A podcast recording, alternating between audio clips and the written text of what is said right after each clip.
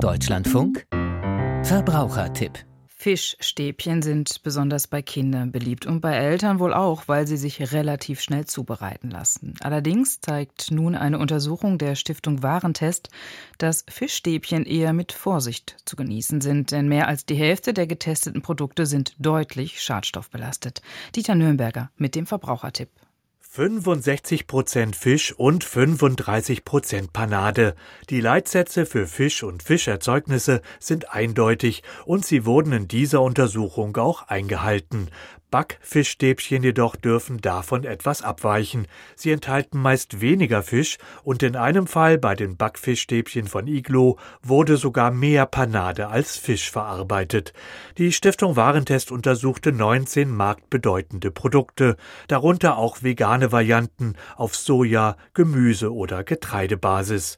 Und da Fischstäbchen besonders bei Kindern beliebt sind, sollten Eltern schon die Nährwerte im Blick haben, sagt Warentesterin Sarah Waldau. Aufgrund der Panade natürlich bringen die viel Fett mit, vor allem wenn ich sie zu Hause dann nochmal brate in Öl. Und dann ist das eben auch ein verarbeitetes Produkt, wo ich mitunter einen erhöhten Salzgehalt habe. Was für Fischstäbchen spricht, ist eben, dass ich einmal da natürlich Eiweiß bekomme. In den meisten ist Alaska-Seelachs verarbeitet.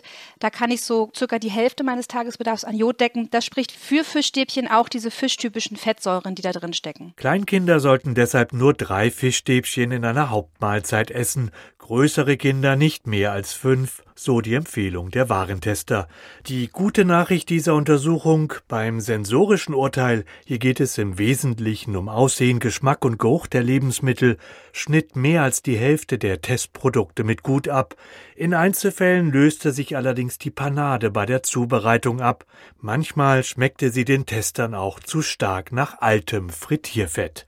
Doch trotz vieler guter sensorischer Bewertungen konnten nur wenige Fischstäbchen in Gänze überzeugen. Der Grund ein bestimmter Schadstoff, der vor allem beim Frittieren entsteht, denn Fischstäbchen werden schon bei der Herstellung vorgebraten.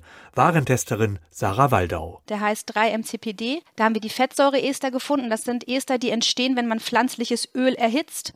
Und wir haben in mehr als der Hälfte der Produkte so hohe Gehalte gefunden, dass wir sie mit ausreichend, bei zweien sogar mit mangelhaft bewerten.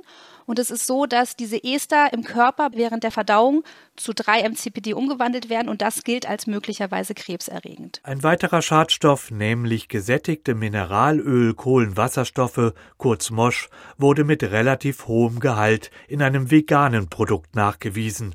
Bei dieser Variante wird natürlich kein Fisch verwendet, die Füllung ist rein pflanzlicher Art. Vier solcher Veggie-Produkte wurden untersucht, auch sie überzeugten nicht so recht. Sarah Waldau. Weil die Produkte bringen so gut wie kaum Jod mit. Auch diese fischtypischen Fettsäuren, die finden wir nicht. Geschmacklich ist es auch so, dass nur zwei davon tatsächlich auch an Fisch erinnern. Und wenn ich ein veganes Stäbchen aller Fischstäbchen verkaufen möchte, dann sollte es tatsächlich auch geschmacklich an Fisch erinnern und das schaffen eben nur zwei. Letztlich bekamen nur zwei traditionelle Fischstäbchen eine gute Gesamtbewertung.